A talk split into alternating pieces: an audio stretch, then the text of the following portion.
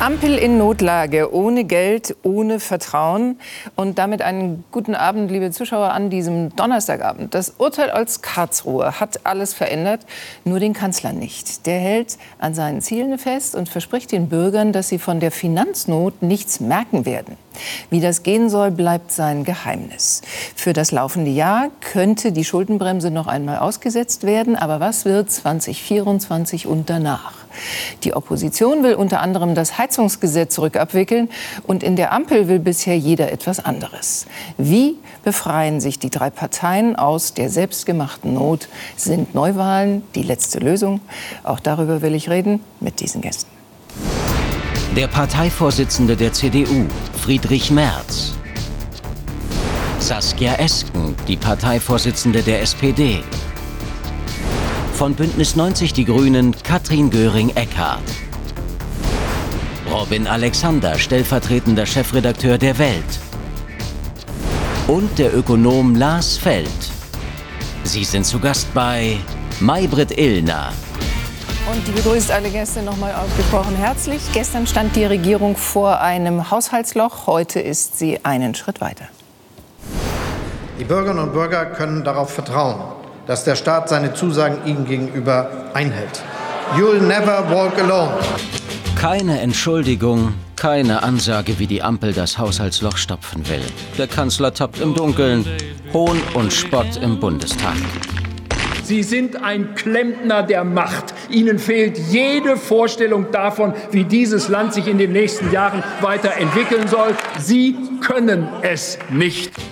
Die Ampel uneins über fast alles, außer Machterhalt. Schuldenbremse reformieren? Schuldenbremse 2024 erneut aussetzen, wie es Grüne und SPD fordern? Ich bin noch nicht davon überzeugt, dass die Voraussetzungen für einen Notlagenbeschluss 2024 vorliegen äh, würden. Auch nach dem Koalitionsausschuss gestern unklar, wer wen von was überzeugen konnte. Deswegen wäre das Beste, anstatt endlos dahin zu siechen und immer neue Beschlüsse zu treffen, dass es Neuwahlen gibt. Je früher diese Bundesregierung abgelöst wird, umso besser ist es äh, für Deutschland. Der Termin der Europawahl könnte ein solcher Termin sein. Friedrich Merz ist bei uns. Herr Merz, wenn Neuwahlen, dann mit Ihnen als Kanzlerkandidat? Das entscheidet die CDU zum richtigen Zeitpunkt. Herr Söder wäre sogar dafür. Markus Söder sagt, der Fiete macht das. Ja, ist doch gut. Juni 24? Das hängt jetzt sehr viel von der Bundesregierung ab. Die Bundesregierung muss Entscheidungen treffen und äh, dann werden wir sehen, was in den nächsten Tagen und Wochen passiert. Mhm. Robin Alexander ist bei uns, Journalistenkollege von Die Welt, stellvertretender Chefredakteur da. Ist dieses Haushaltsloch, Robin Alexander, so groß, dass darin eine Regierung verschwinden könnte? Das Haushaltsloch, wir wussten ja bis gestern nicht, wie groß es ist. Und dann hat Christian Lindner en passant gesagt, dass er jetzt erstmal 17 Milliarden sucht. Wie sich das errechnet, weiß auch niemand. Mhm. Das kann man sagen, man überlegt, der Etat ist 470 Milliarden und noch ein bisschen mehr. Die findet man. Aber das Problem dahinter ist, dass hinter diesen Zahlen sich eine Unsicherheit verbirgt, welche Politik soll eigentlich gemacht werden. Also diese Fonds, die jetzt sozusagen aufgeflogen sind, haben überdeckt, dass man sich nicht einig war, was man eigentlich tun will. Mhm. Und das ist natürlich etwas, was sehr schwierig ist, in der Mitte einer Legislaturperiode zu heilen, wenn man auch schon wenn vorher, vorher mit Geld zugedeckt hat. Und, und, vorher hat das ja auch schon nicht wirklich gut funktioniert. Mhm. So, von, von, daher, die, die 17 Milliarden finden wir. Deshalb fand ich es auch falsch, dass Herr Merz gesagt hat, wir sind in einer Staatskrise. Staatskrise ist in Argentinien, mhm. wenn die Gelder nicht mehr gezahlt werden. Da sind wir nicht. Wir sind in einer veritablen Regierungskrise. Mhm. Herr Merz? Ja, hat er recht. Hat er recht. Wir sind noch nicht in argentinischen Verhältnissen. Und wenn der Kanzler behauptet, für den Bürger wird sich wenig ändern in seinem Alltag, das wollte ich gerne noch mal nachfragen. Äh, irrt er da nicht? Wird sich nicht massiv etwas ändern, wenn man an die Preisbremsen denkt für die Energie, wenn man an die Gastro-Mehrwertsteuererhöhung denkt, wenn man an die CO2-Bepreisung denkt?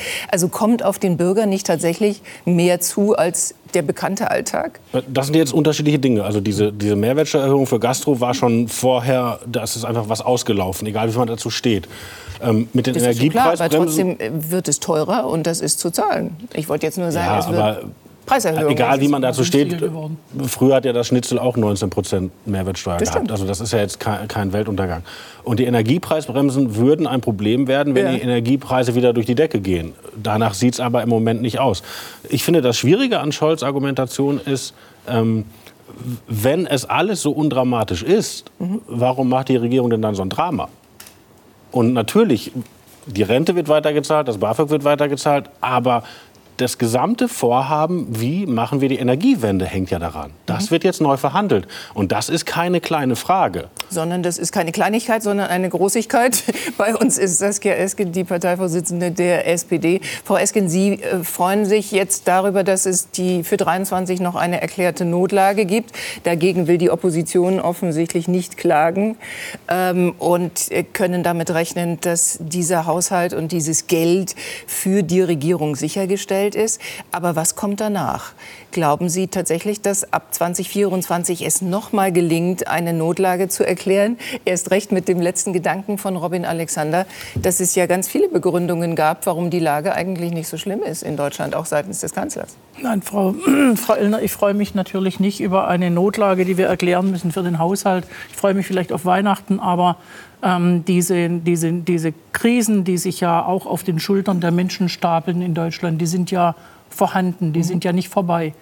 Wir haben aber Ende 2022 ähm, äh, im guten Gewissen und im guten Glauben daran, dass es auch richtig so ist, ähm, die Notlage erklärt, um dann anschließend für die kommenden Jahre Kreditermächtigungen zu äh, erlauben, um die Krise weiterhin zu bewältigen, zum Beispiel eben die Gas- und Strompreisbremsen zu finanzieren. Jetzt hat sich herausgestellt durch das Urteil des Verfassungsgerichtes, dass das nicht der richtige Weg war. Das ist in Ordnung, das akzeptieren wir selbstverständlich und deswegen haben wir jetzt für 2023 sozusagen im Nachhinein diese Krise noch mal erklärt. 22 war es auch Ende des Jahres, das kann man schon machen, mhm. ähm, wenn man eben feststellt, dass die Krise anders nicht zu bewältigen ist. Und wir sind der Auffassung von der SPD, dass eben auch für 2024 weil die Krisen ja fortdauern und auch ihre Folgen vor allem fortdauern, äh, nochmal erklärt werden muss, um nochmal die Möglichkeit zu haben, mhm. eben ähm, äh, Kredite aufzunehmen so. für die Bewältigung der Krise. Und Moment, da ist Moment, aber worüber jetzt auch gesprochen wird, das ist ja die Finanzierung der Transformation, also äh, der, der, der, Klimaneutralität, mhm. auch der Ansiedlung von Chipfabriken, also unsere, unsere Wirtschaft ähm, ähm, zukunftsfähig auch zu halten. Das ist ein ganz anderes Thema. Kam als Argument, es ist ein anderes Thema und darüber reden wir, wir Damit dürfen wir nicht argumentieren für die Notlage. Das ist keine Notlage. Mhm. Das ist auch gut erklärt worden. Ja. Das hat äh, Deutschland jetzt, glaube ich, auch verstanden. Ja, der Bundeskanzler zum Beispiel hat es erklärt in seiner Regierungs. Der hat es jetzt auch verstanden, dass man nicht nee, mehr etwas, erklärt. was wir seit den 60er Jahren des letzten Jahrhunderts wissen, noch zu einer aktuellen Notlage benutzen kann oder um es zu begründen. Herr Merz, 2024. Äh, Sie haben gesagt, gegen 23 klagen Sie nicht, weil Sie diese Notlagenbegründung sehen und glauben, dass äh, die Regierung natürlich dieses Geld zur Verfügung haben soll. 2024 würden Sie dagegen klagen, wenn die Ampel eine Notlage auch für dieses Jahr ausruft. Für 2023 haben ja auch die Sachverständigen in einer Anhörung des Haushaltsausschusses gesagt, das kann man so machen, das kann man reparieren. Ja, ähm, deswegen äh, werden wir das äh, uns genau anschauen. Es kommt ja am Freitag, also morgen in den Bundestag. Und werden wir uns noch mal genau anschauen. Da wird es ja noch Anhörungen noch mal geben. Aber ich gehe mal zunächst davon aus, dass man das so machen kann. Für 2024 bin ich mit Christian Lindner einer Meinung. Der Staat hat kein äh, Einnahmenproblem, sondern er hat ein Ausgabenproblem. Mhm. Und ich finde, dass dies zunächst einmal in der Regierung geklärt werden äh, sollte. Und wenn das so ist, und ich teile diese Einschätzung, bei 1000 Milliarden Euro Steuereinnahmen, bei 445 Milliarden Euro Bundeshaushalt, dann kann es keine Notlage geben, wenn man jetzt mal 17 Milliarden Euro an anderer Stelle einsparen muss. Ich glaube, dass das geht und ich bin ganz auf der Seite von Christian Lindner. Interessant, wir fragen Katrin Göring-Eckardt äh, von Bündnis 90 Die Grünen. Glauben Sie, dass diese Summe stimmt, Frau Göring-Eckardt? Reden wir nur über 17 Milliarden oder wird das eigentlich mehr sein, weil die 15 Milliarden aus dem KTF noch dazugerechnet werden müssen?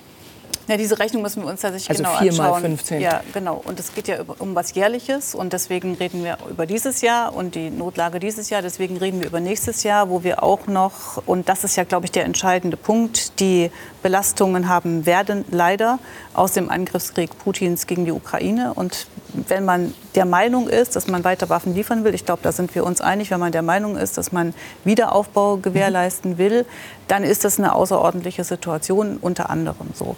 Aber wir können nicht sagen, bei allem, was dann weiterkommt, und zu Recht ist ja gesagt worden, dass die Frage, wie kriegen wir eine klimaneutrale Wirtschaft hin, darum geht es ja letzten Endes, dass man die auf diese Weise in Zukunft finanzieren kann. Und dann müssen wir über andere Instrumente reden, dann Machen müssen wir, wir darüber reden.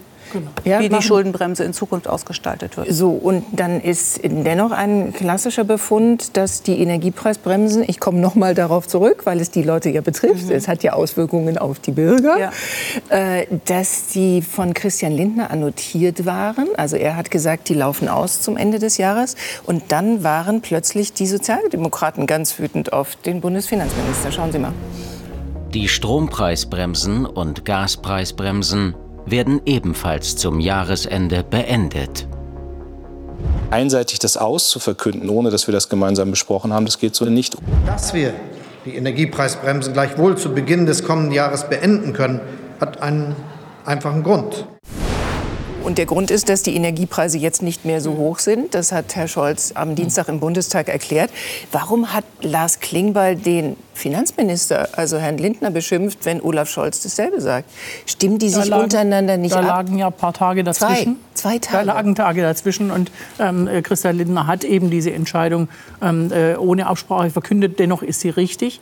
Ähm, äh, gleichwohl hat Christian Lindner hat es gesagt und war nicht mit Olaf Scholz abgestimmt. Glauben Sie mit das? Mit Olaf Scholz war er wohl abgestimmt, aber offensichtlich nicht mit, mit Lars Klingbeil. Wir wussten von dieser Absprache nichts und deswegen haben wir in dem Moment so reagiert. Aber es ist ganz klar, ähm, äh, dennoch, den, dennoch ist es ja ganz klar, dass die Energiepreise so sind, mhm. äh, dass sie den Deckel gar nicht mehr erreichen den wir eingezogen haben, um die Bürgerinnen und Bürger, übrigens auch Unternehmen, vor zu hohen Energiepreisen zu schützen. Wir haben glaube ich, mit gutem Grund diese Energiepreisbremsen bis zum äh, Ende des Winters äh, begrenzt, mhm. weil der Winter eben, uns wurde auch vor einem Jahr ja noch gesagt, ähm, dieser Winter, wenn ihr den gut übersteht, ist gut, aber der nächste wird noch schwieriger in Bezug auf die Gaslieferungen und die Gasspeicher mhm. und die äh, notwendige Bevorratung.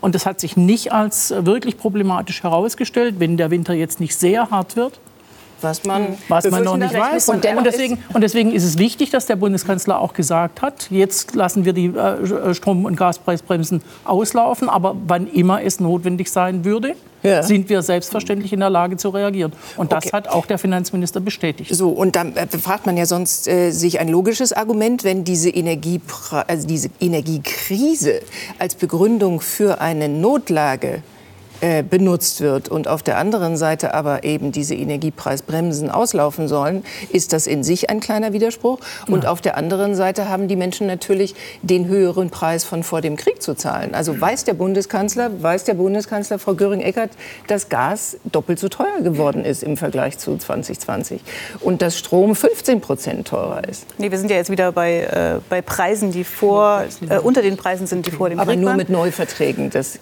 gelten. Mit Neuverträgen, die man ja glücklicherweise machen kann. Deswegen, da würde ich auch sagen, das regelt nun wirklich der Markt. Und erstmal muss man ja sagen, es ist ein krasser Erfolg. Ne? Also wir sind sehr, sehr schnell unabhängig geworden von Putins Gas. Mhm. Äh, wenn ich mir überlege, wie viele Jahre und eigentlich fast Jahrzehnte immer gesagt worden ist, ja. äh, von Angela Merkel und von vielen anderen, auch Sozialdemokraten. Da brauchen wir unbedingt, kommen wir gar nicht von los. Äh, andere möchten gerne, dass wir noch mal über die Atomkraft reden. Aber im Grundsatz haben wir jetzt eine Stabilität der Energieversorgung erstens und zweitens auch eine Stabilität der Preise. Da kann man froh sein. Aber wenn es aus irgendwelchen Gründen, das äh, kann ja immer passieren in solchen krisenhaften Zeiten, schwierig wird, dann werden wir uns drüber beugen und werden sagen, äh, wie unterstützen wir die Leute, dass die nicht in eine schwierige Lage kommen. Das ist doch klar. Aber, aber Frau Illner hat ja einen Punkt. Die Preise sind natürlich höher. Und deswegen haben wir ja auch dafür gesorgt, dass in den Kosten der Unterkunft für die Bürgergeldbeziehenden und dass auch im Wohngeld eine höhere Heizkostenpauschale drin ist. Die Kosten sind jetzt höher. Das ist klar. Es war aber von Anfang an klar, dass Gas genau, und Öl teurer werden würden. Machen kann. Ja. Und äh, dass wir deswegen auch diejenigen, die eben es besonders schwer haben, auch unterstützen. Unterstützen, okay. Ja? Wir reden über zwei Dinge jetzt folgend. Erstens über eine Entschuldigung und zweitens über, wie kommt diese Ampel zu einem Plan. Wir fragen Frau Göring-Eckert, ob auch Sie in der Rede von Olaf Scholz eine Entschuldigung vermisst haben. Katharina Dröge, meine Fraktionsvorsitzende, hat das ja gleich. Die hat es gemacht. gemacht. Ha. Das haben wir als Regierung gemeinsam falsch eingeschätzt und das bedauern wir. Das kann ich ganz klar sagen. Das war für niemanden gut, dass wir das falsch eingeschätzt haben. Und Christian Lindner hat meine, gesagt, dass meine das Pressekonferenz vom Montag auch gehört? Da haben Sie was gesagt? Dass es ein Fehler war. Dass es ein Fehler war? Herr Lindner ich, sagt, dass es peinlich war? Ich äh, finde es richtig, das einzugestehen. Wir haben damals, ich habe ja auch mitgesessen bei den Koalitionsverhandlungen, wir sind damals davon ausgegangen, dass das geht mhm. und hatten viele Berater, die uns gesagt haben, dass das geht. Und ich sage das als jemand, äh, die jetzt nicht Finanzpolitikerin ist und äh, ich bin auch davon ausgegangen, dass das funktioniert.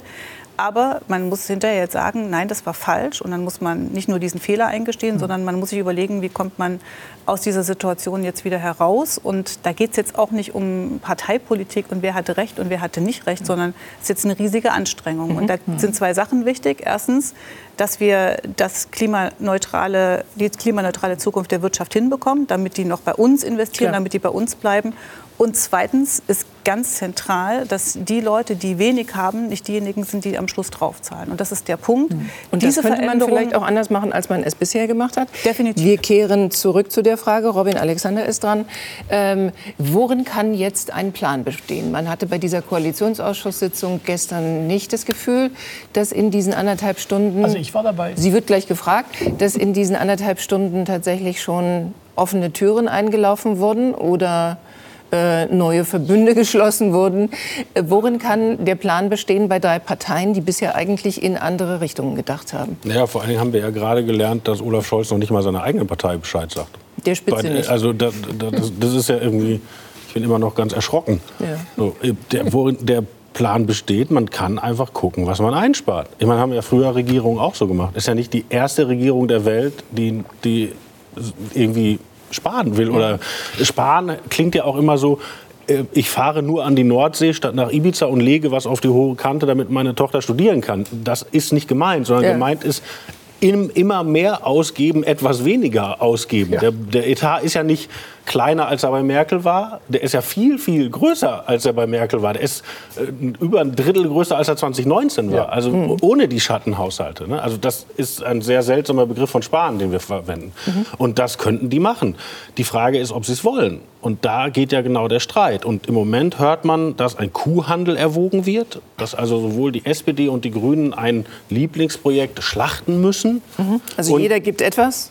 Und Christian Lindner dann sagt, okay, dann machen wir 2015 noch mal die Notlage. Wobei 25. ich da sage, 2024, Entschuldigung, die Notlage. Wobei ich sagen muss, in so einem Kuhhandel, dann wird es dann schwierig. Weil eine Notlage kann nicht die Notlage der FDP in der Ampel sein. Das muss schon eine Notlage sein, die irgendwo auf der Welt passiert ist. Also ich, würde, ich, würde ich, würde, empfehlen, empfehlen ähm, da tatsächlich mit denen zu sprechen, die auch dabei sind. Äh, Kuhhandel werden in dieser äh, Koalition nicht geschlossen, sondern wir setzen uns zusammen, schauen uns die, La die Lage an sagen, und, machen uns, und, machen uns, und machen uns auf die Suche nach Lösungen. Das ist in, in, in diesem in Wie war die Raumtemperatur gestern, Frau Ganz hervorragend. In diesem, Eine hervorragende Raumtemperatur? Ja, in dem Koalitionsvertrag Vertrag sehr gut gelungen. Und da sind ja auch schon drei Parteien zusammengekommen, die sehr unterschiedlich ja. sind, die unterschiedliche Herkünfte haben, unterschiedliche Erfahrungen haben, auch in Bezug aufs Regierungshandeln. Und die sind zusammengekommen und sie sind auf der Grundlage, ja, auch dieses Tricks zusammengekommen, den man für verfassungsgemäß gehalten mhm. hat und der es nicht war. Wir reden übrigens über zwei Dinge. Ja. Das eine ist die Übertragung von Corona-Hilfsmitteln in den KTF in den Corona-Hilfsmitteln, die wir, Sie waren nicht dabei, aber wir gemeinsam ähm, äh, verantwortet haben, war auch schon eine ganze Menge Transformation drin, mhm. weil man die Wirtschaft auch in Krisenzeiten stützt, indem man sie, sagen wir mal, schon auch in eine Richtung be bewegt und nicht nur irgendwie stützt. Und da waren digitale Wirtschaftsgüter schneller abschreiben und auch klimaneutrale Flottenumbau und so weiter. Da war eine Menge drin, wurde aber nicht abgerufen, weil die Wirtschaft so da niederlag und auch die Institutionen, die da mhm. ihre Flotten tauschen sollten, dass man, da dass man Geld kaum hatte, was, man genau, kaum was abgerufen wurde, abgerufen wurde und das wurde übertragen. Das ist jetzt für falsch befunden worden. Okay, damit müssen wir umgehen. Das andere ist aber der WSF. Das war eben die Aufnahme von Entschuldigung, ja, genau, der Doppelwumms, der Wirtschaftsstabilisierungsfonds, der Ende 22 aufgenommen, also Kreditermächtigungen ähm, äh, wir uns mhm. genommen haben, um in den Folgejahren die Krise, die Energiepreiskrise zu bewältigen. Die Energiepreiskrise ähm, geht aus vom Mhm. Überfall Putins auf die Ukraine, wobei man sagen muss, Anfang 22 hatten wir schon eine Inflation von 6 Prozent und Probleme mit den Energiepreisen also, aus Corona raus. Das muss begründet werden. So, und das, das, muss jetzt, das wurde damals begründet ja, mit den Energiepreisen. Jetzt müssen wir eben jedes Jahr begründen. Jedes Jahr erklären, wir haben eine Notlage, jedes Jahr begründen und das Verfassungsgericht sagt, jedes Jahr ist die Hürde für die Begründung etwas höher. Okay. Und, das werden wir, und dazu werden wir auch in der Lage sein. So, die, das aber ist tatsächlich zu hinterfragen. Das die, die versteht auch nicht für jeder, für die Transformation. Die, Entschuldigung, die Mittel für die Transformation müssen wir tatsächlich aus dem Haushalt, Haushalt finanzieren. Und das ist, ist jetzt die nächste große das ist jetzt Aufgabe. die große Herausforderung dafür, die notwendigen Mittel mit Sicherheit durch Einsparungen oder, bereitzustellen. Herr Merz, wir sind jetzt beim Durchdeklinieren dessen, was man tun könnte, oder man erfindet ein Sondereigentum Klima. Sie waren als Opposition bereit, das bei der Verteidigung zu tun. Könnten Sie es sich auch bei der Finanzierung dieser riesigen Transformation vorstellen? Ich will mal zunächst auf die Entstehungsgeschichte dieses Problems noch mal zu sprechen kommen. Ja. Äh, dass ähm, hier ein verfassungsrechtliches Risiko beträchtlichen Ausmaßes liegt. Das musste der Koalition klar sein. Mhm. Die Sachverständigen haben das gesagt. Im Bundesrat ist es von Ministerpräsidenten gesagt worden. Wir haben es gesagt. Das war erstaunlich. Was noch erstaunlicher war, war, dass die Bundesregierung offensichtlich von der Entscheidung am 15. November vollkommen überrascht, überrascht worden ist. Ja. Keine Vorbereitung für den Fall, dass das so ausgeht. Mhm. Wir hätten diese Klage ja nicht äh, gemacht, wenn wir nicht der Meinung gewesen wären, dass das so ausgehen könnte. Aber die Bundesregierung hat das vollkommen ignoriert.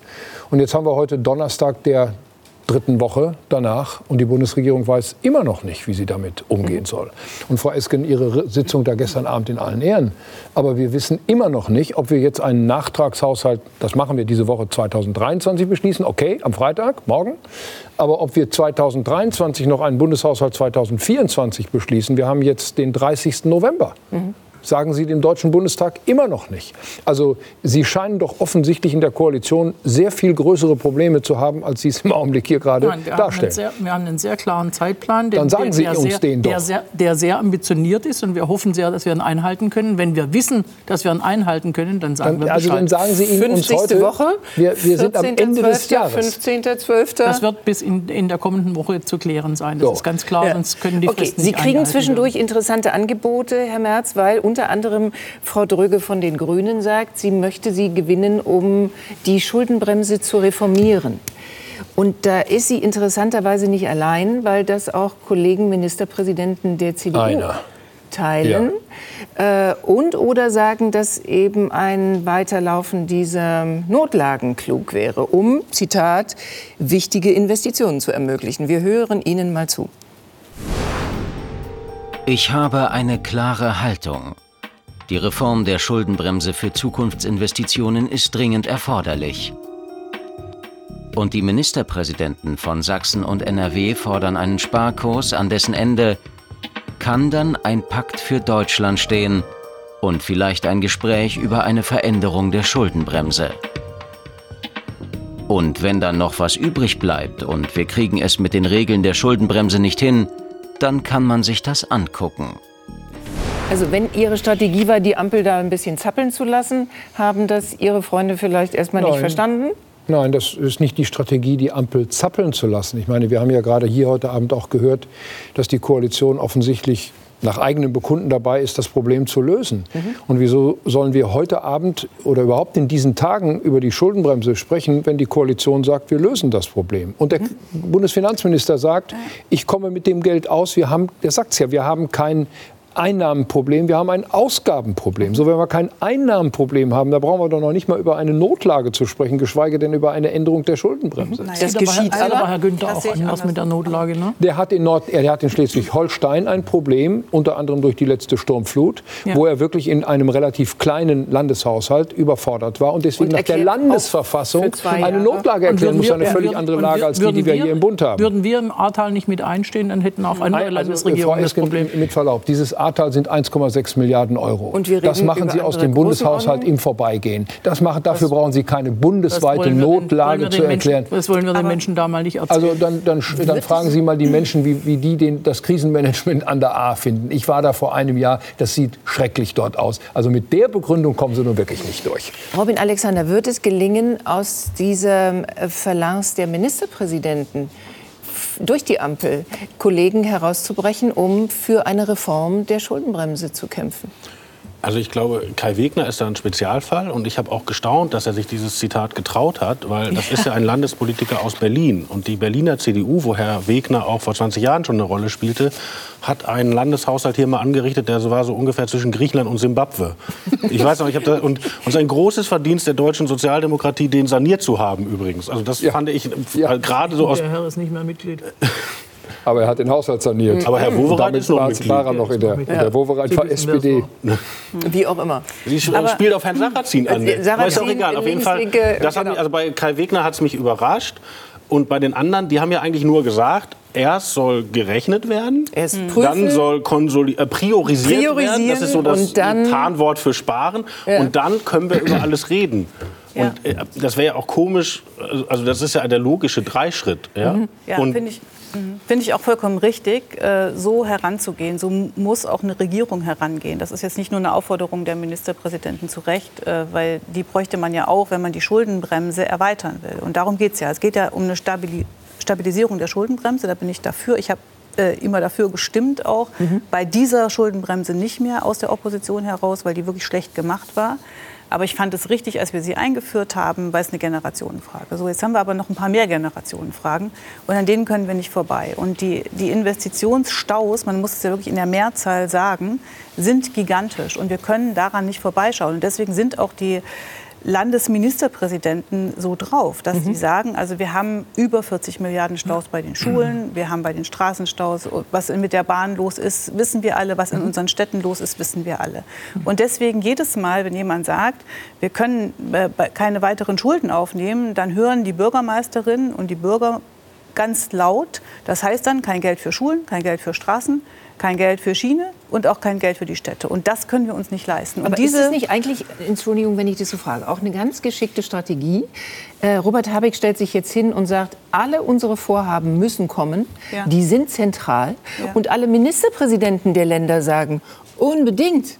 Und hat damit natürlich sofort die größten Fans auf der Seite, wenn er jetzt signalisiert, diese Form zu fördern und zu fordern und Industrieansiedlungen zu unterstützen durch den Staat.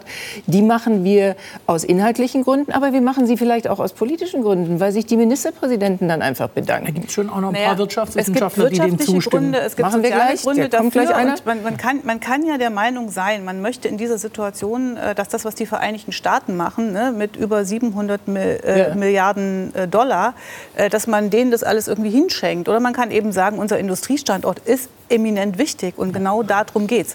Und dann kann man priorisieren, dann kann man sich streiten, was richtig, was falsch ist an äh, zusätzlichen Mitteln oder sowas. Aber was man nicht kann, ist zu sagen, man gibt es auf. Man kann auch nicht, Herr Merz mit Verlaub, man kann auch nicht sagen, Heizungsgesetz, das schreddern wir jetzt mal.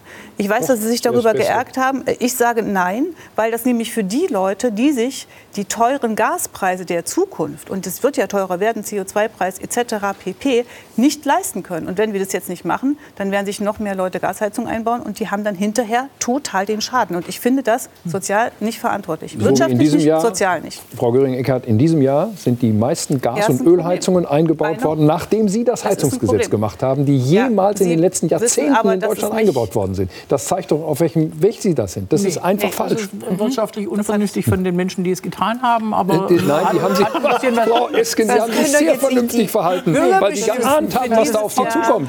Weil das eine Entscheidung ist für die nächsten 30 Jahre und die Preise werden steigen. Und warum dann haben die Menschen das gemacht? Und wir sind ja nicht Weil sie ganz ihnen nicht daran, getraut haben mit dem, was sie da Sie mit der Wärmepumpe und machen. wählen ein neues. Und jetzt, Ja, ration, jetzt müssen sie den. Strom rationieren, damit die Wärmepumpe nein. Die betrieben Preise werden steigen. Und die wirtschaftliche Vernunft ist nicht nur heute, sondern die ist auch morgen und übermorgen.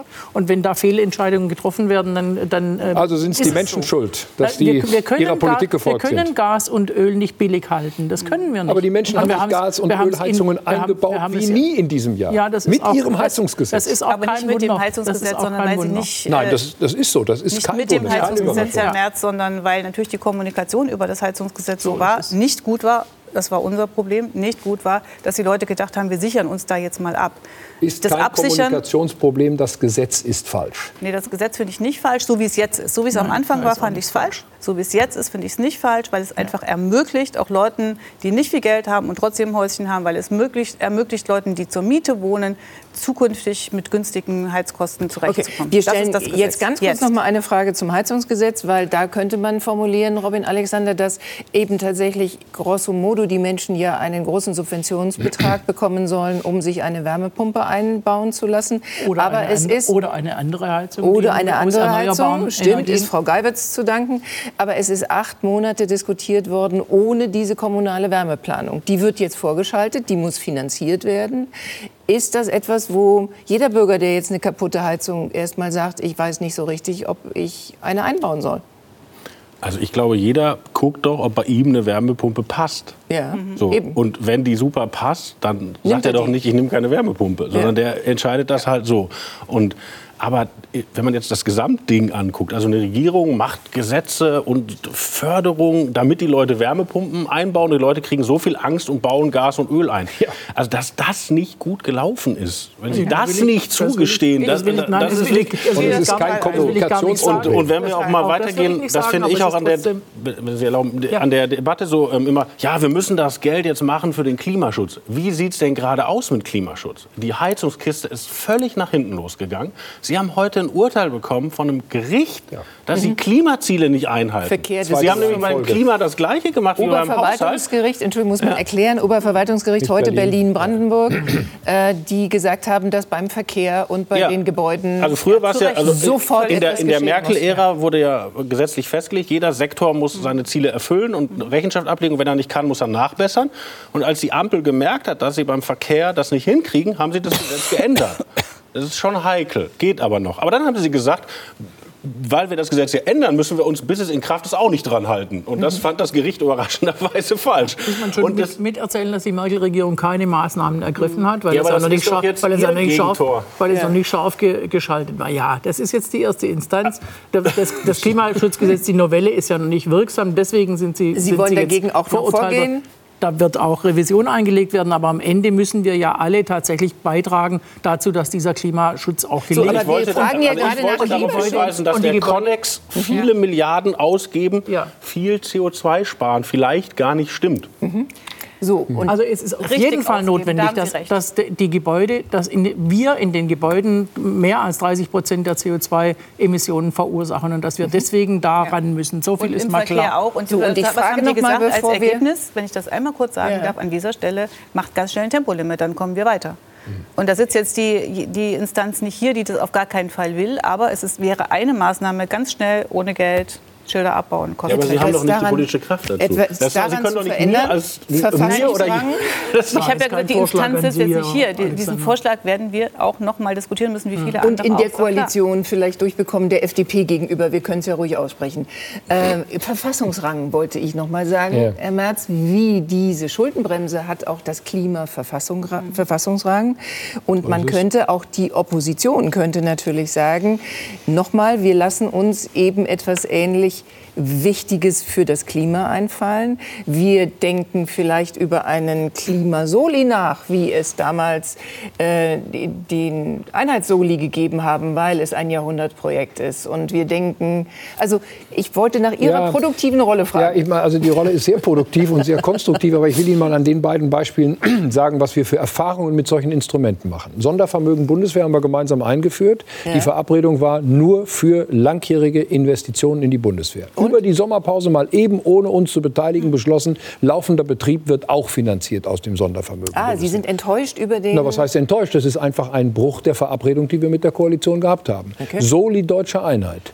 Ende 2019 ausgelaufen. Alles bezahlt. So, der Solidaritätszuschlag musste aber auf Wunsch der SPD beibehalten werden für die oberen Einkommen, wird heute noch erhoben. Glauben Sie, dass wir vor diesem Hintergrund ernsthaft mit dieser Koalition über Verabredungen sprechen, die sie danach auch einhalten müssen? So, mal abgesehen Also, davon, wir sind diese- an dem, jetzt lassen Sie mich mal ausreden, ich habe eben auch lange zugehört, Frau Die hat die. CDU angeführt. Sie, haben, Sie haben sich geweigert, den Soli ganz abzuschaffen. Und der hätte seit Ende 2019 komplett abgeschafft Ja, werden. aber Sie hatten doch die Kanzlerin und die Sie haben den. Finanzminister, also Frau Esken, jetzt verkaufen Sie Leute hier nicht für dumm. Sie haben das gewollt, Sie haben es in der Koalition blockiert und haben es nicht mitgemacht und es ist bis heute in Kraft. Und Sie haben in dem Sondervermögen Bundeswehr angefangen zu asen für die Betriebsausgaben der Bundeswehr, obwohl wir verabredet hatten, nur für langfristige Investitionsvorhaben. So, und das ist genau der Stil dieser Regierung in der täglichen Arbeit. Und jetzt, bevor wir überhaupt zu solchen Instrumenten kommen, stellen wir doch mal die Frage, kommen wir eigentlich mit dem Geld aus, das wir heute haben, was im Bundeshaushalt verfügbar ist? Jetzt gebe ich Ihnen mal zwei weitere ganz konkrete Beispiele. In Brüssel liegen fast 30 Milliarden Euro für den Next Generation Fonds der EU, die von Deutschland bis heute nicht abgerufen worden sind. Wir liegen bei irgendwo 10 Prozent Quote. Italien liegt bei 70 Prozent. Sie kriegen es nicht auf die Reihe, die Bedingungen zu erfüllen, um das Geld aus Brüssel nach Deutschland zu holen. Zweites Das Beispiel. die Bahn. Projekt. Völlig klar, die Bahn muss natürlich wirklich renoviert werden. Da ist ein Unternehmen Schenker in der Bahn, das gehört der Bahn und damit dem Staat.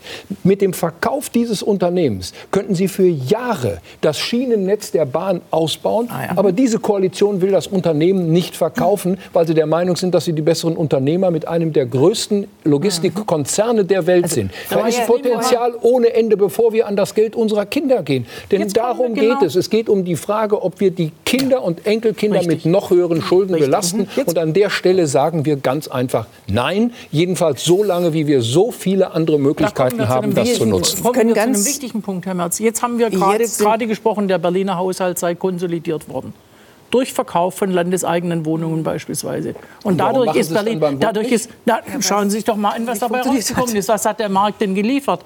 In Berlin sind die Mietpreise die, durch die Decke gegangen und wir haben einen Riesenmangel an Wohnungen. Also wir können uns gerne sein, über, wir können sein, uns gerne über den Miet, mag, können uns gerne sein, noch mal über die Mieten in Berlin Aber ansonsten gibt es in Berlin ein Riesenproblem.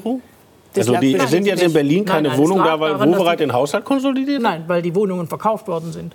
Aber vor, und weil, also, die, weil die Stadt keine Möglichkeit Aber die Menge der Wohnungen bleibt doch gleich, egal ob der Staat sie besitzt oder die Privaten. Ja, ja. Es müsste einfach mehr gebaut werden. Es müsste mehr gebaut so. werden und, und, und äh, die, die, die Stadt, der Staat, also sagen wir mal, die Stadt Wien hat nicht so ein Problem. Mhm. Die, hat ihre, die hat ihre Wohnungen nie verkauft. Äh, okay, aber es ist ja dennoch so, dass es der Ampel nicht gelingt, das Wohnungsbauprogramm, das sie aufgelegt hat. Nee, ich habe jetzt gerade von der Haushaltskonsolidierung gesprochen, Berlin weil gesprochen? immer wieder, immer wieder ja Länder, Kommunen, auch der Bund versucht haben, sich zu konsolidieren, indem, indem sie mal eben irgendwas abstoßen. Das nein, ist doch das nur ein, nein, das, das ist doch nur ein Strohfeuer. Das ist doch nur ein Strohfeuer. Mhm. Also, also, das ist doch keine, keine äh, verantwortungsvolle Haushaltspolitik. Okay, die Verkehrsminister davor, müssen wir noch sagen, waren Andi Scheuer und Herr Dobrindt. Die haben das, glaube ich, auch nicht so richtig teuer hinbekommen mit der Bahn. Ich erwähne es nur noch mal kurz. Und jetzt wird endlich Lars Feld begrüßt an dieser Stelle. Uni Freiburg heute in Luzern. Und wir grüßen dahin sehr herzlich an diesem Abend.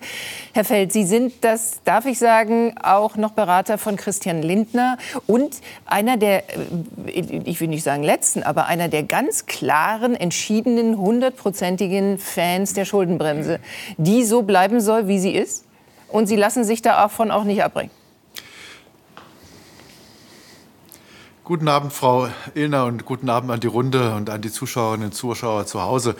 Ich lasse mich davon nicht abbringen. Ähm, die Schuldenbremse erlaubt sehr viel Flexibilität. Das haben wir im Konjunkturverlauf gesehen, ja. insbesondere in der Corona-Krise. Sie erlaubt auch viele Investitionen. Das ist äh, nicht wirklich das Problem. Wir haben eine gewisse Begriffsverwirrung in der Diskussion. Ähm, nicht Weil unbedingt heute Abend, aber in der öffentlichen und Debatte. Unterscheiden. Ich denke, die muss man unterscheiden, ja. denn Subventionen sind ja nichts anderes als Transfers an Unternehmen. Mehr ist das ja nicht. Das heißt, es wird vor allen Dingen auch an alte Industrien gezahlt, damit die in der neuen Welt der Klimaneutralität überleben können. Ähm, es geht immer auch um ein Arbeitsplatzargument, von dem wir nicht genau wissen, was es noch zählt, vor dem Hintergrund der Demografie, wenn überall Arbeitsplätze fehlen. Ja. Und deswegen bin ich nicht davon überzeugt, dass die Subventionen, die hier gezahlt werden äh, sollen, der richtige Weg sind. Sind Milliarden für Ansiedlungen eben von Fabriken, das haben Sie gerade gesagt, keine Investitionen, weil Sie denken, diese Unternehmen würden das unter welchen Bedingungen auch sonst tun? Sie kommen ja eben nicht nach Brandenburg ohne 10 Milliarden. Oder denken Sie, die tun das? Sie müssen nicht äh, unbedingt den Mitnahmeeffekt betrachten, dass die also ähm, die Subvention mitnehmen und trotzdem kommen würden. Ja. Es reicht ja aus, zu fragen, ähm, warum investieren die denn nicht von sich aus in Deutschland? Und wir haben eine Reihe von Unternehmen in anderen Branchen, die sehr wohl von sich aus investieren, ohne dass sie irgendeine Subvention des Staates kriegen. Ja. Also ist das Problem eigentlich eher, dass sich das nicht rechnet für diese Unternehmen und deswegen der, der Staat irgendwas dazuschießen soll. Das ist aber nicht wirklich äh, eine produktivitätssteigernde Maßnahme, die uns zu Wachstum führt. Man muss noch mal erklären, dass die Intention vieler Wissenschaftler, auch vieler Politiker, vor allen Dingen eben auch der Ampel dahin geht, zu sagen, dass Investitionen ausgenommen werden müssten von der Schuldenbremse, eben weil sie einen doppelten Nutzen haben äh, und die Transformation hin zu Klimaneutralität erst möglich machen. Äh, sie sehen keine, keinen Verlust, gerade auch der energieintensiven Industrie, für die jetzt Robert Habeck sehr kämpft, um sie hier im Lande zu halten und anderes mehr. Das würden würden Sie nicht stützen und nicht versuchen zu bezahlen? Ich würde das nicht stützen. Ich denke schon, dass wir auch in der energieintensiven Wirtschaft eine Reihe von Unternehmen haben, die aufgrund weiterer Spezialisierung im Land bleiben werden und andere Investitionen tätigen. Ja. Die äh, Chemie hat das ja über die vergangenen Jahrzehnte auch bewiesen, dass sie das ganz gut kann. Aber wenn wir über Investitionen reden, auch für den äh, Klimaschutz und für den Übergang zur Klimaneutralität, dann reden wir über den Ausbau der Stromnetze, wir reden über den Ausbau des Schienennetzes. Ähm, wir haben auch noch andere Themen bei der Digitalisierung. Das zahlt ebenfalls ebenfalls auf den Klimaschutz ein, wenn wir Smart Grids Klar. produzieren können und einrichten können. Darum geht es und das ist im Rahmen der Schuldenbremse äh, ohne Probleme machbar. Mhm. Und nun verweist eben jener Robert Habeck äh, häufig auf das Umfeld, in dem sich deutsche Unternehmen da bewegen und verweist darauf, dass es viele Länder auch genauso machen, von China bis USA. Hören wir mal rein. Das sagt sich so leicht dann mit weniger Subventionen die halbe Welt subventioniert genau diesen Prozess. China und Südkorea und die USA vor allem. Also wir sind ja in einem hochkompetitiven Umfeld, einem hochwettbewerblichen Umfeld. Deswegen ist das erstmal alles nur Gerede. Nochmal die Frage, es war eine Replik auf Christian Lindner, muss man sagen, der ja auch sich gegen Subventionen ausgesprochen hatte. Ähm, und Robert Habeck kämpfte da im Deutschlandfunk genau für das Gegenteil. Sie sagen, das spielt keine Rolle und wir können auch auf diese Arbeitsplätze verzichten in eben einem großen Transitionsvorgang? Ja, wir haben ja zugleich den Übergang ähm, zu einer anderen demografischen Situation. Händeringend mhm. werden überall Arbeitskräfte gesucht. Und für eine Ansiedlung von Intel mit äh, 3000 neuen Mitarbeiterinnen und Mitarbeitern müssen Personen gewonnen werden, die dann woanders nicht zur Verfügung stehen.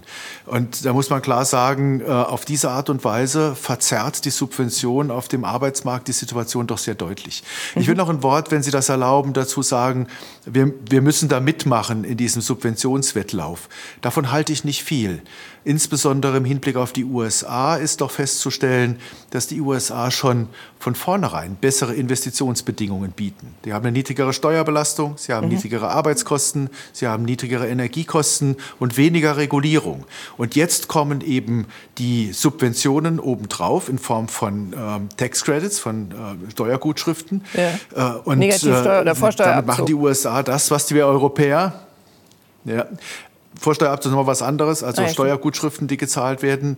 Ähm, und, und auf die Art und Weise folgen die USA doch bloß dem, was wir Europäer schon lange machen. Wie lange finanzieren wir denn schon Subventionen für mhm. die erneuerbaren Energien? Dann geht es hier also, ganz kurz. Da wäre es doch eigentlich eher angezeigt. Ja.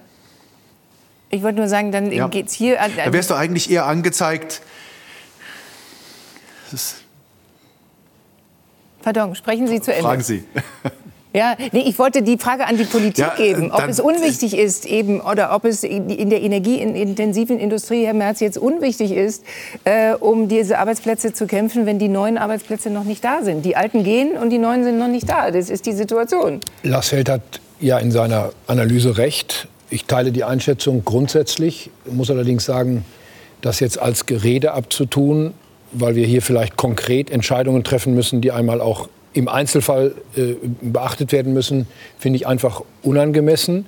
Ich bin in der Sache trotzdem der Meinung, dass es richtig ist, diese beiden Chipfabriken in Magdeburg und in Dresden anzusiedeln. Wir ah, brauchen hier eine strategische Unabhängigkeit Europas mhm. in einer ganz wesentlichen Industrie, über die wir zurzeit nicht verfügen. Mhm. Und das müssen wir eben leider unter den gegebenen Umständen, die so sind, wie Herr Feld das gerade beschrieben hat, ja, machen, damit wir hier diese Prozesse in Europa auch besser eigenständig und souveräner ähm, äh, äh, führen können. Von China? Unabhängigkeit von China, Unabhängigkeit auch von Taiwan.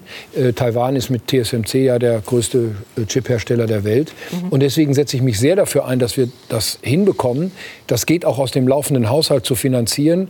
Für diese Chipfabrik in Magdeburg sind zwei Drittel bereits im Haushalt budgetiert. Da mhm. fehlen jetzt noch 2,8 Milliarden. Dafür braucht man nicht die Schuldenbremse zu lösen. Also wir können das machen aus dem laufenden Budget. Und so wie Herr Feld Feld es gerade gesagt hat, die Schuldenbremse gibt ja sehr viel Flexibilität. Ich will mal nur die Zahlen sagen, damit wir wissen, worüber wir hier reden. Mit der Schuldenbremse können wir im nächsten Jahr 22 Milliarden Euro zusätzliche Schulden machen. Mhm. Mit der Schuldenbremse. Ist ja nicht so, als ob uns das hier jetzt hier so oder gar, wie Habeck sagt, mit den Händen auf dem Rücken das sind diese 0,35 ähm, Prozent. Äh, fähig macht, hier zu investieren. Mhm. Also ja. von daher, ähm, das geht und das ist trotzdem kein Widerspruch zu dem, was Herr Feld von den grundsätzlichen Rahmenbedingungen gesagt mhm. hat, die in Europa, auch in Deutschland natürlich, mhm. Nicht besser sind. Oder Aber interessant, dass Sie sagen, die haben eine solche Importanz auch Absolut. für Deutschland ich sehe, und für die also neuen Bundesländer. Bei allem, ich bin nun wirklich überzeugter Marktwirtschaftler, aber manchmal muss man eben auch mal aus der Situation heraus Entscheidungen treffen. Und solange wir Arbeitskosten, Bürokratiekosten, Energiekosten und Steuern nicht wirklich so haben wie zum Beispiel die Amerikaner oder andere Länder auf der Welt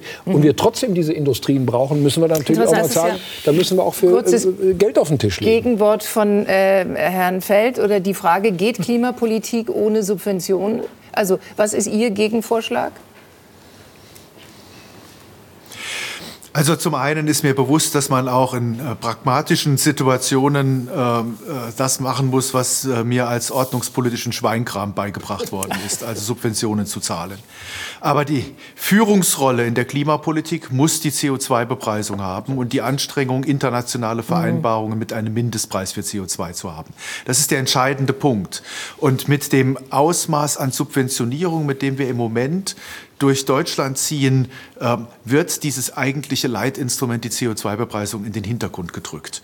Davon halte ich relativ wenig. Ja. Äh, ich muss auch noch mal, wenn Sie mir das erlauben, dazu sagen, ähm, im Grunde ist es doch wichtiger, wenn man schon den USA folgen möchte, die allgemeinen Bedingungen zu verbessern. Also beispielsweise bei der Regulierungsintensität nachzusteuern, hier übermäßige Regulierungen zu reduzieren oder mhm. bei der Steuerbelastung nachzusteuern. Auch da gibt es Möglichkeiten.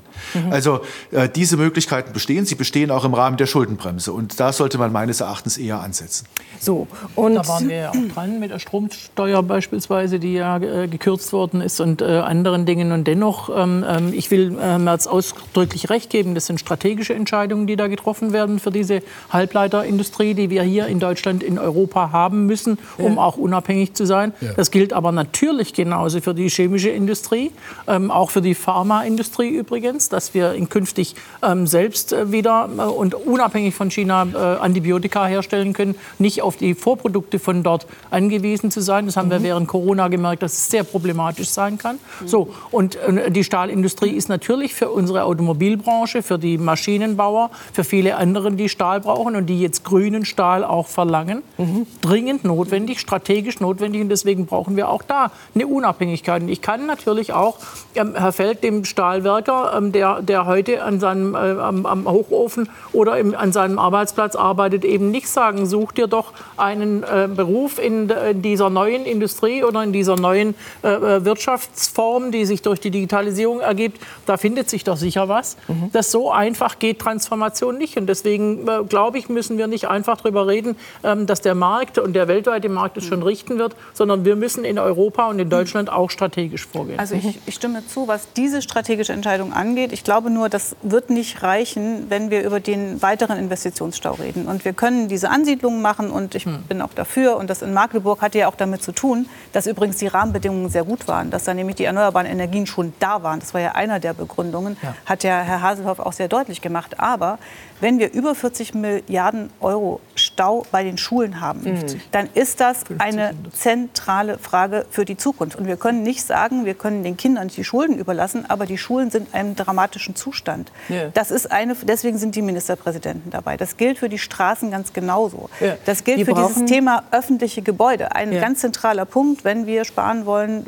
was die Wärmewende angeht und was, ne, was, die, was die, Zukunft angeht. Auch, auch da glaube, klimapolitisch sehr relevant. Und deswegen wenn ich das sagen darf, dafür müssen wir die Schuldenbremse öffnen, um sie zu stabilisieren. Das ist, glaube ich, der entscheidende öffnen, Punkt. Öffnen, um zu stabilisieren? Das können wir nicht aus dem laufenden Haushalt machen. Und da muss man auch sagen, Herr Merz, das werden Sie zugestehen, das ist jetzt auch nicht das Problem der Ampel, dass diese Investitionsstaus da sind. Sie waren da nicht in der Politik in der Zeit, als die so krass aufgelaufen sind. Aber trotzdem kann man nicht sagen, das ist jetzt in den letzten so, zwei Jahren Bildung, glaube ich, ist unstreitig ein zentrales Ziel. Wir reden die letzten zehn Minuten, die uns bleiben, darum, wie man sparen kann. Also wo sind denn diese unnützen Subventionen. Es gibt Dinge, die müssen subventioniert werden durch den Staat und es gibt unnütze Subventionen. Das sieht man von Partei zu Partei verschieden. Es gibt ein kleiner Bruch. Wir bedanken uns bei Lars Feld für alle seine Erläuterungen in Sachen Schuldenbremse und stellen jetzt wahrscheinlich die Frage, die Sie viel mehr interessiert, äh, nämlich worauf wir uns hier am besten verständigen sollten. Was würden Sie am ehesten streichen, Herr Feld? Nur das noch. Wir hören mit Ihnen ja quasi Christian Lindner.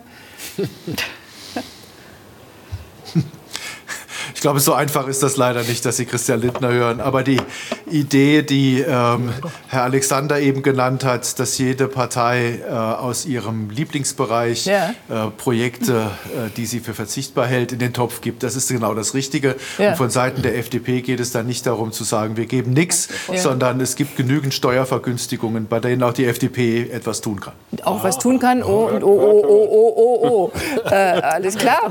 Können Sie konkreter werden? Dann lassen wir Luzern doch noch ein bisschen in der Leitung. Jetzt bin ich, jetzt bin ich gespannt. Woran denken Sie da? Ich werde an der Stelle nicht konkreter. Es gibt oh, aber eine ganze Menge davon. Das ich auch nicht ich habe schon den Stift rausgenommen. Ja. Sie haben noch eine Chance. Sie werden berühmt heute Abend. Oder arbeitslos. okay, also genau darüber verhandeln jetzt natürlich die Koalitionäre der Ampel. Äh, und angeblich wollen und sollen es die drei Herren unter sich ausmachen. Und diesem einen Herrn in Luzern danken wir jetzt noch mal ausgesprochen herzlich. Danke, Dem Herr einen Feld. haben Sie gesagt. Ne? Dem einen in Luzern danken wir Dankeschön. jetzt noch mal sehr herzlich. Danke fürs Dabeisein. Wo spart man?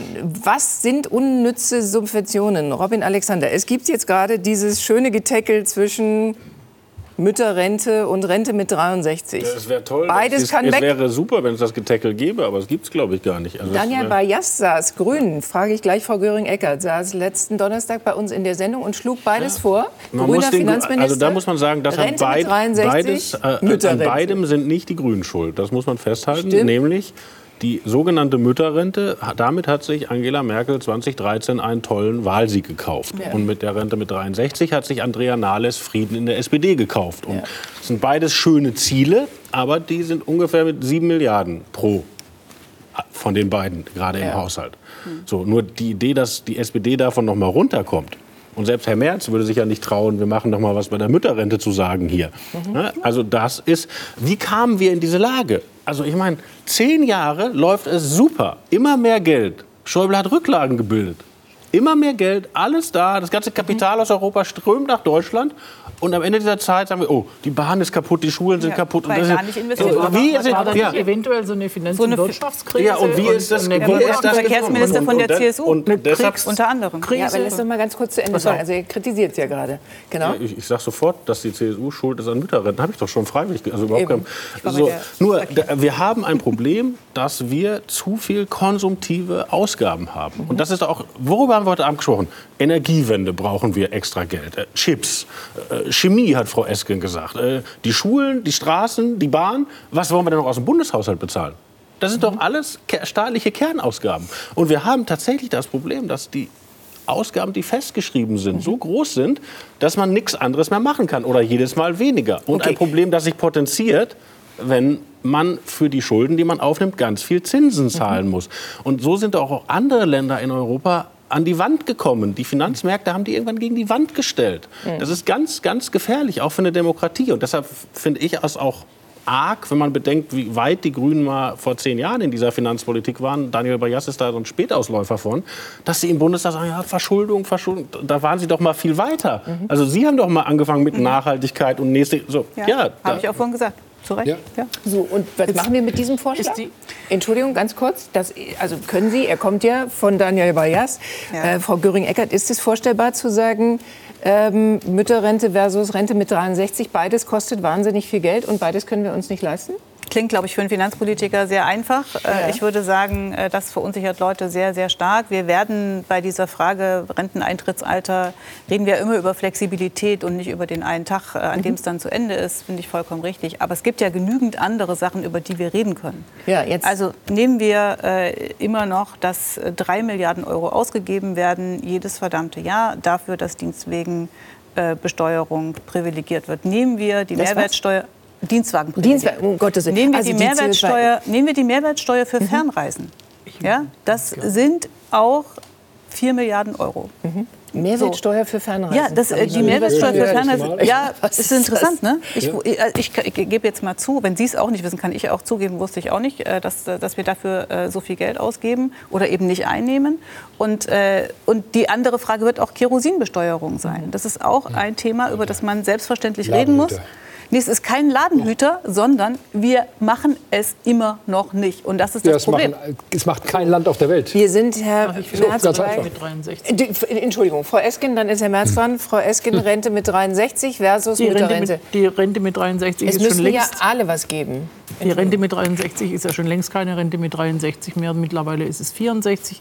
Sehr bald ist es 65. Das ist eine vorgezogene Rente um zwei Jahre für Menschen, die sehr, sehr lange gearbeitet haben. Also selbst die Andrea in Nahles den sagt. allermeisten Soll ich Fällen. Andrea Nahles nee, jetzt will ich mal gerne sprechen. Dann kann gerne auch Andrea Nahles. Das ist eine vorgezogene Rente für Menschen, die sehr, sehr lange und meistens hart gearbeitet haben und die eben. Äh, Sie sagt, die unseligen die- Frühverrentungen nehmen zu. das ist was anderes. Das ist was ganz anderes. Entschuldigung, Okay. das hat wirklich nichts miteinander zu tun. Wenn Menschen, die 45 Jahre eingezahlt haben, ähm, dann in Rente gehen, weil sie ansonsten nämlich vorzeitig in Rente gehen müssten Mhm. und Abschläge hinnehmen. Die, die, die, die, die Rente, das Rentenalter hochzusetzen, ist für die, wäre für diese Leute schlicht und ergreifende Rentenkürzung, Okay. weil die können Wo- einfach nicht mehr. Frau Esken, und deswegen, wo deswegen würde ist, wer, die wer, SPD wer, anbieten 45, zu- wer 45 Jahre in der Also Pflege da gearbeitet hat, nicht? beispielsweise, bei- bin mit allem Der, Herzen dabei. Ich kann niemandem was wegnehmen wollen. Kann nicht mehr. Nee, und die- möchte die die, nicht Entscheidung mehr. nicht, fällen und Ja. möchte in ihrer Situation auch nicht sein. Ähm, ich möchte aber wissen, wo dächten Sie, dass man sparen kann? Wo sind Subventionen aus der Sicht der Parteivorsitzenden Saskia Esken, die unnütz sind, die weg müssen, weil etwas gespart werden muss? Das ist ganz bestimmt ein Thema, das wir nicht heute Abend und hier im Konkreten besprechen. Das ist kein Wunder, dass Herr Feld dazu nichts sagt, weil die Ressorts alle Aber den Sie jetzt Auftrag... auch nicht. Weil die Ressorts... hat sich auch getraut. Entschuldigung, weil alle... Ja, das mag ja sein, aber sie hat auch was Okay, angeführt. wollen Sie was, noch ein bisschen sie hat nachdenken? Auch, sie hat auch was angeführt, was sowieso nicht kommt. Das, hat, das konnte sie leichterdings tun. Ähm, die Ressorts haben jetzt alle den Auftrag, einen Blick in ihre Haushalte zu werfen und zu überlegen, ob es da nicht Dinge gäbe. Und da bekommen wir ein Ergebnis. Und dann werden wir uns darüber beugen. Das machen wir nicht Herr hier. Merz ist ein großer... Das gehört nicht hierher. Gehört nicht hierher. Sie Nein. können ja noch mal überlegen, Interessant vielleicht wäre es fällt trotzdem Ihnen doch gewesen. was ein. Naja. Es wäre sein. total Koalitionsausschuss wird nicht hier durchgeführt. Ja, aber es kann ja was geben, was Sie Ja. richtig ärgert, wo Sie sagt, was ist denn das für ein Quatsch? Also, Also, ich glaube, wir, wir sollten mal ein bisschen aus dem Bürgergeld. Klein-Klein jetzt mal raus und mal. Bürgergeld, wo kann der Staat sparen, Herr Merz? Ist es tatsächlich so, dass, und damit haben Sie und Ihre Kollegen natürlich viel auch Nachrichten gemacht in der letzten Zeit, Sie glauben, dass man bei den Ukrainern aus dem Bürgergeld in ein normales Asylbewerberleistungsgesetz Ja, werden sich die Kommunen bedanken. gehen soll? Lassen wir Das ihn erst mal sagen. Gesagt. Wir sprechen ja über das Bürgergeld und seine Wirkungen. Wir haben ungefähr 10 Prozent des Bundeshaushaltes. Jetzt ist Bürgergeld, also Transferleistungen, praktisch in die Arbeitslosigkeit. So, die Frage ist ja, warum haben wir 2,6 Millionen Arbeitslose und 700.000 Stellen, die wir nicht besetzt bekommen? Warum sind in Deutschland nur 20 Prozent der Ukrainer in Beschäftigung und in Holland 70 und in Polen man 90? erklären. So, das kann man erklären. Das hat nicht nur etwas mit Geld zu tun. Aber Genau. lassen Sie mich vielleicht noch mal etwas sagen zu dieser Transformation. Wir sprechen ja hier im Grunde genommen über die Frage, wie finanzieren wir eigentlich die Klimaneutralität unserer Volkswirtschaft. Und da haben wir eben mit der Koalition vollkommen unterschiedliche Vorstellungen. Die Koalition will das durch sehr hohe Subventionen machen. Und das war ein Hinweis von Herrn Feld, den wir vielleicht noch mal aufnehmen sollten. Wir hatten mal in Deutschland einen Konsens, dass das über CO2-Bepreisung und über ein Klimageld Ja, das kommt geht. ja sowieso. Na, das kommt eben nicht, das ist ausgesetzt Das Klimageld worden. kommt nicht, das Na, das stimmt. Klimageld Das ist kommt nicht und die Problem. Das ist ein CO2-Bepreisung echtes ist Problem. ausgesetzt worden. Wir Ja. haben ja das Durcheinander im Augenblick in der Koalition, dass sie eigentlich nicht wissen, wie sie eine unglaublich hohe Summe an Subventionen für die privaten Haushalte, Stichwort Heizungsgesetz, Mhm. und eine sehr hohe Summe an die Unternehmen, Stichwort Transformation. Sie haben eben gesagt, grüner Stahl, alles prima. Nur die Methode, die Sie da anwenden, die führt eben dazu, dass Sie extrem hohe Transferleistungen aus den öffentlichen Kassen leisten müssen. Es gibt eine bessere Methode. hab So, und an der Stelle haben wir Herr eben Merz. nicht nur einen Dissens im, im Kleinen, Ja. hinterm, hinterm Komma, was können wir da Ja, aber man muss ja dann äh, sagen, Milliarden aber trotzdem da oder meine sondern, Frage- Sprechen ja, Sie, denn mit Ich- den, sprechen Sie Sekunde. mit den Stahlunternehmen, Ich habe mir meine Frage Chemieunternehmen, Selbstverständlich haben wir mit den denen Kontakt. CO2, ob Ich habe mir meine Frage Selbstverständlich haben wir mit denen Kontakt. Und die glauben, dass sie über den CO2-Preis Das ist die eine Transformation stimmen können? Sch- Schauen Sie, Ich glaube einer der von Ihnen am häufigsten zitierten. Wissenschaftler ist Herr Professor Professor Edenhofer. Und der hat am letzten Wochenende im Vorgriff auf die Klimakonferenz Hat in Dubai gesagt, jetzt noch mal sehr klar gesagt, wie das auf der Welt zurzeit läuft. Und hat das sehr gut begründet. Und das ist Ja. nun kein Parteigänger der CDU, sondern macht ist einer der führenden Klimaforscher unseres Landes, der genau an dieser Stelle gesagt hat, der Mantel wird falsch eingeknöpft von Ihnen. Ich sage es mal mit meinen Worten. Sie machen es falsch und das löst einen extrem hohen Subventionsbedarf aus und den kriegen Sie nicht finanziert und deswegen so eine Schuldenbremse lösen. Und an der Stelle sagen wir einfach, nein, das geht so nicht. Okay, aber der Frau Illner ist aufgefallen, dass Sie ein bisschen einen anderen Pfad genommen hatten. Ich wollte Sie Na, ich gerne rede über das wirklich wichtige Thema. Okay, ich wollte gerne trotzdem fragen, äh, ein paar weniger Ausländer, ein paar weniger äh, Ukrainer, ein paar mehr weniger Arbeitslose und dann ist unser das ist- Kassenproblem nein, gelöst? das ist natürlich nicht der Fall. Nur, ich sage mal, wenn wir 100.000 Arbeitslose mehr im Arbeitsmarkt hätten, wären das drei Milliarden für die öffentlichen Kassen, Mhm. ja, die wir einsparen. So, das heißt also, wir hätten einen enormen Hebel, wenn wir einfach die Beschäftigungsquote in Deutschland erhöhen Mhm. würden. Wir, wir müssen qualifizieren, da wird Geld gekürzt. Wir müssen Sprachkurse machen, da wird Geld gekürzt. Wir, wir haben zurzeit ein massives Problem im Wohnungsmarkt, natürlich wegen der hohen Nachfrage, auch durch den Zuzug durch die Einwanderung. So, aber das sind alles komplexe Probleme. Wenn wir jetzt mal etwas auseinanderhalten, was, was läuft da falsch im Arbeitsmarkt, glaube ich, dass wir eine Menge anders machen könnten. Wenn wir mal die Frage stellen, was läuft in der ganzen Klimatransformation falsch, ist das ein völlig anderes Thema. Da CO2-Bepreisung, glaube ich, können wir auch eine ganze Menge anders machen. verstehe ich gar nicht, warum Sie dem Bürgergeld zugestimmt haben. Na, wir haben ein, na, pass auf, wir, haben nicht zugestimmt, sondern wir haben ein Vermittlungsausschussverfahren gehabt, Frau Essen. Das wissen Sie ganz genau. Und da haben wir einen Kompromiss mit Ihnen machen müssen, weil wir wenigstens das Prinzip fördern und fordern vom Bundestag Grundsatz her in das Gesetz reinhalten wollten. Und die Anhebung, des, die Anhebung des Bürgergeldes, die Sie jetzt machen, haben Sie nicht von uns, Und das machen Sie auch zugestimmt. Nein, Da haben wir nicht ja zugestimmt. wir, haben einen, wir haben einen explizit sogar- Kompromiss zugestimmt, Nein. den wir im Vermittlungsausschuss mit Ihnen gemacht haben, damit wenigstens das Grundprinzip fördern und Nein, nein, fordern nein, Herr im Merz, Bürgergeldgesetz erhalten. wir. Das ganze Gesetz ist von der Grundauslegung falsch. In der ersten Abstimmung vor dem Vermittlungsausschuss Teilhabe. haben Sie den Regelbeiträgen Wir haben nur der Anhebung des Regelsatzes in der Sozialhilfe zugestimmt und das alle war auch richtig. Es braucht eine Teilhabe, es braucht ein Existenzminimum, da gibt es Gesetze. Da gibt es Und auch ein Verfassungsgerichtsurteil. es gibt Verfassungsgerichtsurteile, das hält Herr Merz auch ein. Und wir haben eine schöne letzte Frage an Robin Alexander. Wo würden Sie eigentlich sparen? Was ist die unnötigste Subvention in Deutschland? Es gibt ganz viele, ne? weil es ist gar nicht so, dass äh, diese ganzen Transfers nur an arme Leute gehen. Die gehen in die Mittelschicht. Also wir hatten im, im letzten, in diesem Jahr hatten wir eine eine Subvention für Leute, die schon eine Immobilie haben, schon einen Carport haben, schon ein Elektroauto haben und eine Ladestation, dass die sich auf den Carport noch die Solarzelle setzen können. Diese so, hat nur 300 Millionen gekostet, kann man sagen, es ist jetzt zu klein für unsere weg. Runde. Das war in einer war Nacht ausgebucht. Stimmt. So, und das sind alle, die das gebucht haben. Ich finde, ich gönne denen das alles. Super, aber musste das vom Steuerzahler bezahlt Mhm. werden? Oder jetzt äh, ähm, Bereinigungssitzung. Der Plan, das Elterngeld, also das Geld, das junge Eltern kriegen. Das ist nämlich, je mehr man vorher verdient hat, desto höher ist das. Also es ist umgekehrt. alle. Ja, das hatte schon seinen Grund. Umgekehrt, ja, Sie, Sie, Alexander, das hatte schon ich seinen bin, Grund. Nein, ich, Ja, Das ist ein also, Grund, aber Doch. man kann sich äh, fragen. die, die Idee war, das nicht mehr Leuten zu zahlen, die 300.000 Euro versteuertes Einkommen, zu versteuerndes Einkommen im Jahr haben, ist ja jetzt wirklich nicht wenig. Und die dann sondern das nicht arbeiten, nicht? Das war doch 150.000 die. Gegenleistung, ja. Und in der Bereinigung hat man gesagt, das schaffen wir nicht, das ist uns zu hart. Also Mhm. wir zahlen, jeder, der arbeiten geht, zahlt das Elterngeld für Leute, die 200.000 Euro im Jahr selber versteuern. Und da muss man doch sagen, und da, Alexander, die das Liste ist jetzt nicht redlich, was Sie hier machen.